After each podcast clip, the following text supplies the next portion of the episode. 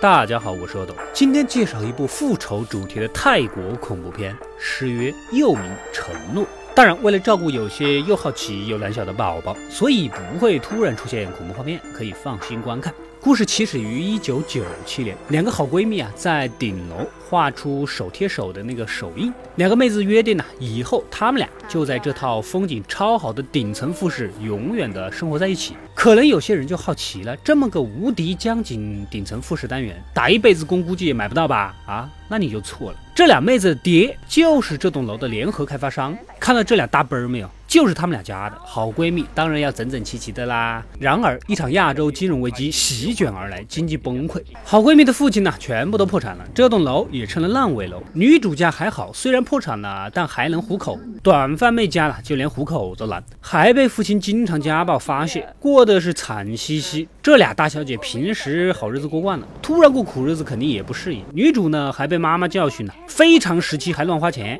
被一巴掌撸哭了，就负气跑出去。这跑出去呢，还正巧偶遇自己的父亲呢，在咖啡店谈生意，意图东山再起。结果凑近一看，才发现原来父亲已经疯了，根本就是在跟幻想的人谈生意。女主完全受不了这个打击，好闺蜜也过得不好，两个人呢都不想活了，相约去楼顶自杀。而这天正好是女主十五岁生日的头一天，他们约定好晚上凌晨就一起死。短发妹确实很勇敢的，说完生日快乐，不要让我孤独死去，就饮弹自尽了。女主其实是有点犹豫的，而且也很害怕，再加上现场这个景象，妆都打花了，那样就不美美哒了，于是乎就退缩了。时隔二十年后，女主长大了，承袭了父亲的商业头脑，再加上大环境也好了，而那栋曾经荒废的江景楼啊，又成了繁华地段。只要贷点款，把楼给装好卖出去，不仅公司欠的钱能还，从此事业也走上正轨。女主有一个漂亮的女儿，来到这栋楼各种逛啊、自拍呀。无意间看到那个手贴手的手印，而且还捡了一个 BB 机。不过上面两个妹子的脸呢，就认不清楚了。咱们就是猜也猜得出来，就是女主跟闺蜜的合影。BB 机带回家，女儿还修好了。上面的历史短信正好就是当初女主跟闺蜜之前经常练的打油诗。也许就是女儿这么一练，才会召唤来闺蜜的鬼魂吧。当然，女主根本就不知情，晚上就被什么神秘力量给袭击了。警察赶到现场，竟然发现走道被画了手贴手的符号。女主当然是震惊了，难道闺蜜来索命了？一查录像，我的乖乖，竟然是女儿梦游，好像手牵着谁画出的这个符号。难不成女儿真的被鬼上身了？一方面给女儿治疗梦游，看看能不能压制；另一方面呢，还要去找闺蜜家，毕竟他们家有大楼一半的归属。闺蜜的妈妈和弟弟啊，自从那次金融风暴之后，就一直过得惨兮兮，肯定也就答应了。这天晚上，女儿又梦游了，感觉好像是在接待某个客人。这问题就严重了，这根本就不是梦游的事儿啊！女主来到大楼，请求闺蜜的原谅。无意间遇到工地上的一个孩子，看到女主就怕，似乎是能看到跟着女主的鬼魂。家里的女儿身不由己的想要上吊自杀，幸亏及时发现，女主只好把事情的真相告诉女儿。是当年妈妈没按约定自杀，让好闺蜜失望了。也是巧，女主的女儿啊，也即将过十五岁的生日。女主找到那个小孩，让带她去找闺蜜的鬼魂，还真的在墙壁上找到了。女主真诚的恳求闺。闺蜜放过自己的女儿，有什么事儿冲这个小孩来。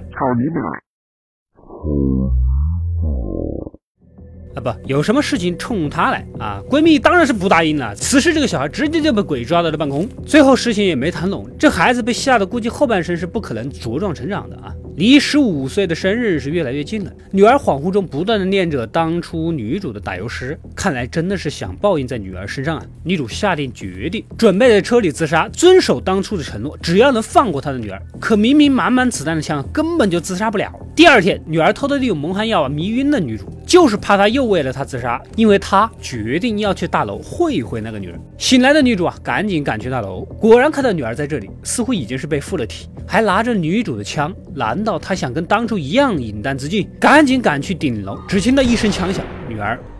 并没有自杀，那为什么会虚晃一枪呢？女主赶紧上去抢枪，朝着自己的头啊，希望闺蜜能杀自己，不要伤害女儿。就在纠缠中，女主跌落到了下层的露台，此时的女儿才缓缓地端起手枪，对准头部开枪。原来呀，闺蜜附体就是等着凌晨零点跟她当初相同的死亡时刻。这位闺蜜有一点处女座哦，由于枪比较小，女儿没有死，不过大脑受到严重的损伤，后半生基本就是植物人了。女主也放弃了开发这栋楼了。搬搬回了以前的老房子照顾女儿。故事到这里就结束了。泰国的恐怖片呢，比较擅长运用音效，一惊一乍的。看这部片子，我是真的被吓了两次。剧情故事并不复杂，拍摄水准尚在啊，算是一款小甜点恐怖片吧。如果你喜欢继续看更多的泰国恐怖片，就在下面留言告诉我吧。快快订阅及关注“恶的过来了”，获取更多的电影推荐。我们下期再见。